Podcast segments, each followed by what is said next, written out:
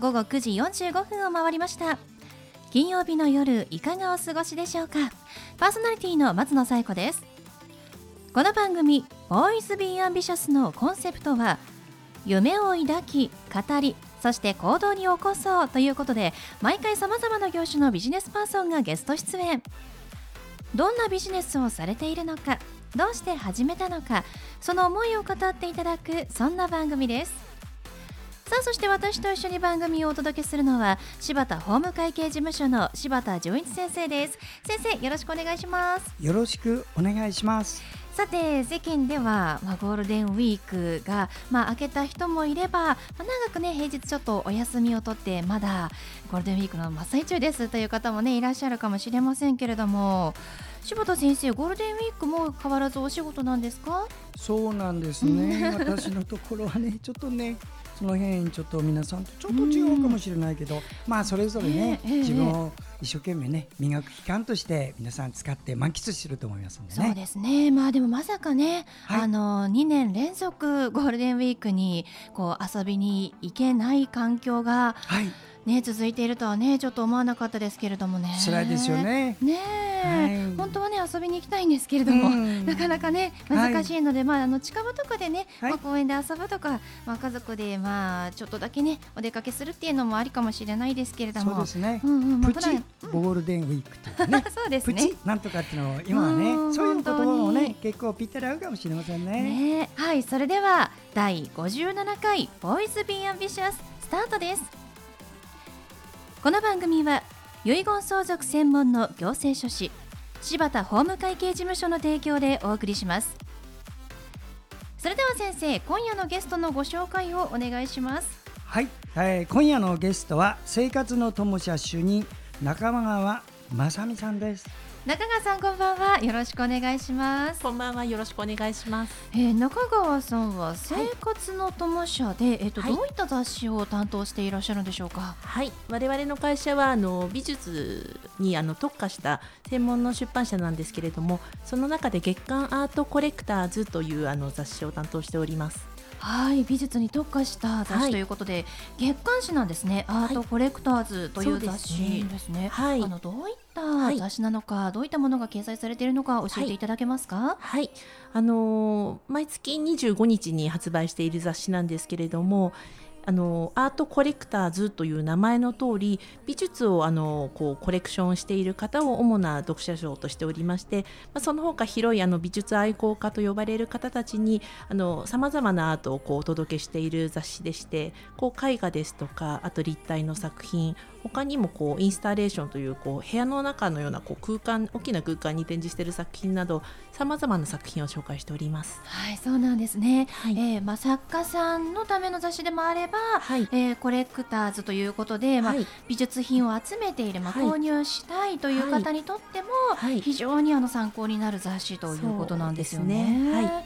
中川さんはどうしてこう美術の世界に入ろうと思われたんですか、はい、はい、あのもともとまあ美術館などで展覧会を見たりするのが好きでこう美術で面白いなと思って大学であの美学美術史というあの分野を専攻しておりまして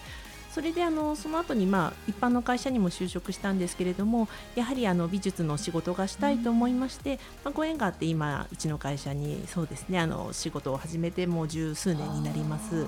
そうなんですね。もともと美術のお好きなんですね、はい、そうなんですよね。学生時代から好きでまあそうそういう意味ではすごくこう羨ましいというふうに周りに言っていただくんですけれども、はい、はい、でも書く側ではなくて、はい、まあそれをこう仕事にすると言いますかあの伝える側、編集としてのお仕事に疲れているわけですけれども、はい。ね。うん、書こうと思ったことはないですか？えーと書こうと思ったことも、うん、まあ、子供の頃に絵を描くのは好きだったんですけれども、えー、やっぱりなんかあまり上手じゃないというか あの実際に見に行って、うん、あこの絵すごいとかっていうそういう感動の方が大きくて、まあ、そういう絵をどうしたらこう伝えられるかとかいろんな形でなんか紹介したいなと思って、まあ、美術館の学芸員になりたいと思った時期もあったんですけれども、まあ、それよりも今なんかもっと身近な形であの携わられてるのですごくあの良かったと思います。あそうなんですね。やっぱりこう、はい、美術が好きと一言に言ってもいろんな道がある、はい、ということですね。すね。はい、この番組本当にあの美術に特化している、あの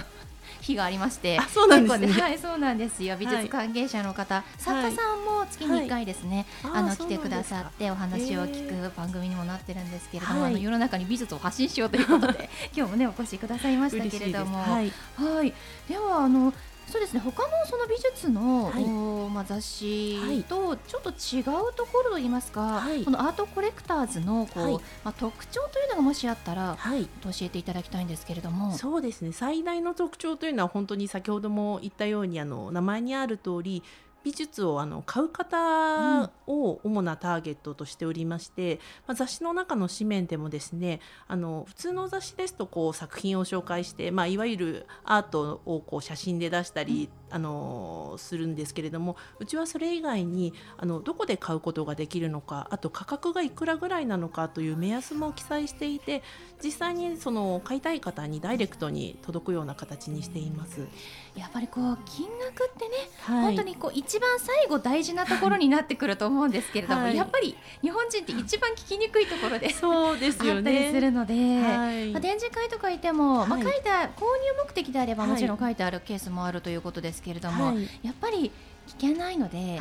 こう見てその場で、あ買えるかもあこれはみたいな判断ができるのはありがたいですよね。そうですよね。皆さんやっぱり買うのが敷居が高い、あと買えるそのギャラリーという場所がすごく敷居が高いと言われるのであのその敷居をもっと下げたいとうちの雑誌は思っておりまして、やっぱり皆さんにこう実際に家に絵を飾っ、まあ、絵ですとかいろんな彫刻ですとか飾っていただいて楽しんでいただくためにこう分かりやすく、はい、伝えたいと思っております。そうですよね。柴田先生もあの、はい、たまにね絵画購入されるということですけれども、はい、購入そんなね 私はあの鑑賞絵画の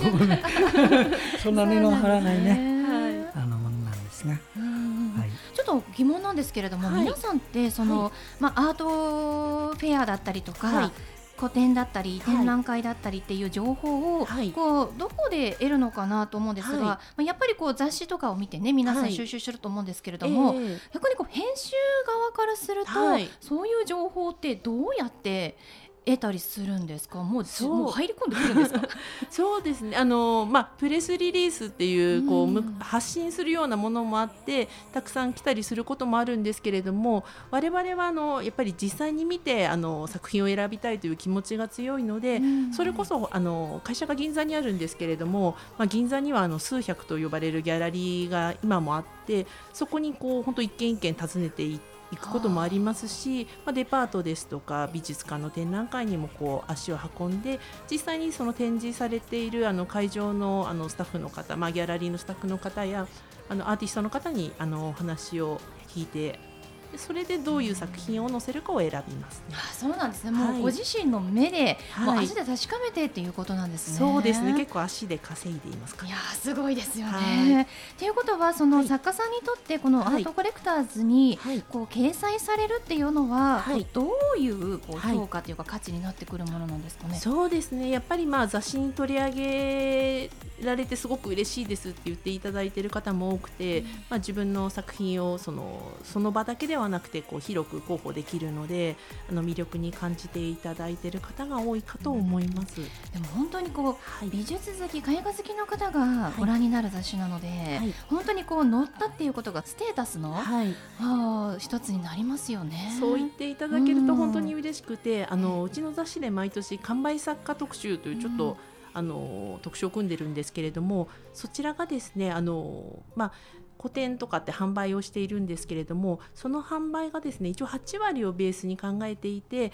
8割以上売れた、えーと、展覧会のあの作家さんを選ばせていただいて、まあ、そちらを結果みたいな形で紹介しているんですけれどもそれに乗ってこう1年頑張りましたみたいに言ってくださる作家さんも最近増えてきています。すごいですよね。そのパーセンテージで、はい、そのこれだけ売れましたっていうのも、はい、目に見える数字でも言っちゃってるっていうのはすごいですよね。ね。最初はちょっとこう、ね、具体あからさまではないかというふうに言われたこともあったんですけれども 年を追うごとにつれて本当こうなんていうんですかね1年の成果成績表みたいな形で、まあ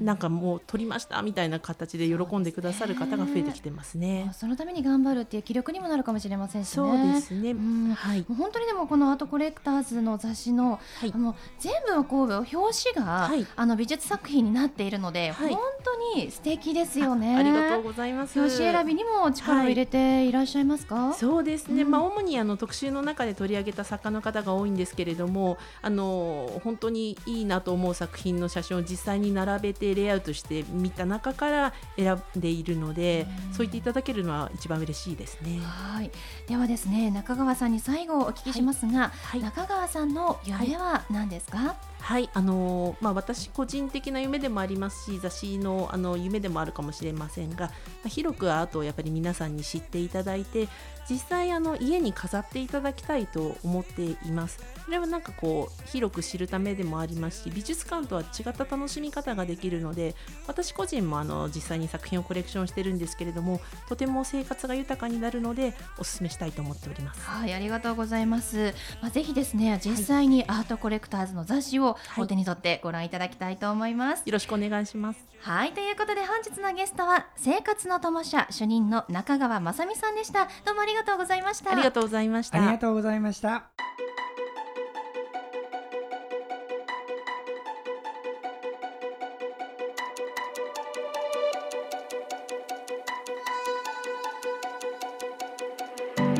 続いては柴田先生のワンポイントアドバイスですでは先生今日はどんなお話をしてくださるんでしょうか？はいこんばんは。遺言相続専門の行政書士柴田です。私の仕事はこの仕事を31年やってるんですが常に次の世代の方のためにやる仕事です。従いましてどうかこれを聞いている方々にお願いがございます、えー、今から言うことをちょっとお耳に入れておいてください。きっとお役に立つ。それは誰に立つか。あなたにも立つしあなたの次の世代の方にも立ちます。まず一つ相続対策なしで親が亡くなった場合どういうことをしないといけないかというイメージを湧いていない方がたくさんいらっしゃいます。まず第一に葬儀をやります。葬儀はねどなたでもできるね。なぜならやるのは葬儀屋だから。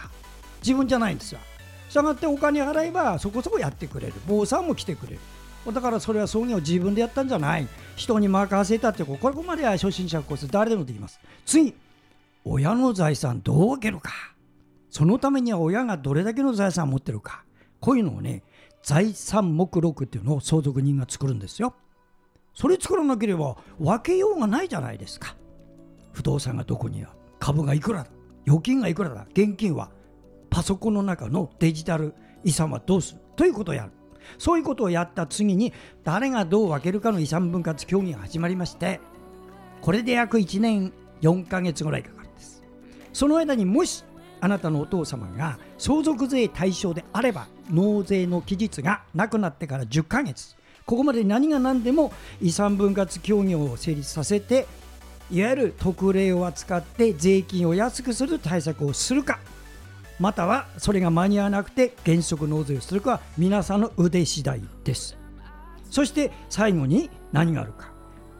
それはみんなで分けた後にこれから親族でお墓をどうするか。誰が管理するか。そういう問題も決めていくんですね。こういうのが一連のお仕事になります。こういうのの総合コーディネーターをやってます。柴田です。はい柴田先生の相談は電話東京零六七八零一四零八までお願いします。以上柴田先生のワンポイントアドバイスでした。先生ありがとうございました。ありがとうございました。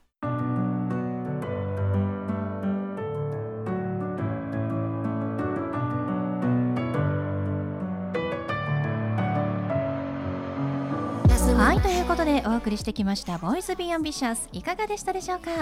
本日のゲストは生活の友社主任の中川雅美さんでした。中川さんは月刊アートコレクターズという美術系の雑誌を、えー、担当されております。こちらですね毎月25日に発売されます。全国の書店で発売されますので皆さんぜひ月刊アートコレクターズお手に取ってご覧ください。それではまた来週この時間にお会いしましょう。お相手は松野紗友子と。柴田純一でした。それではさようなら。さようなら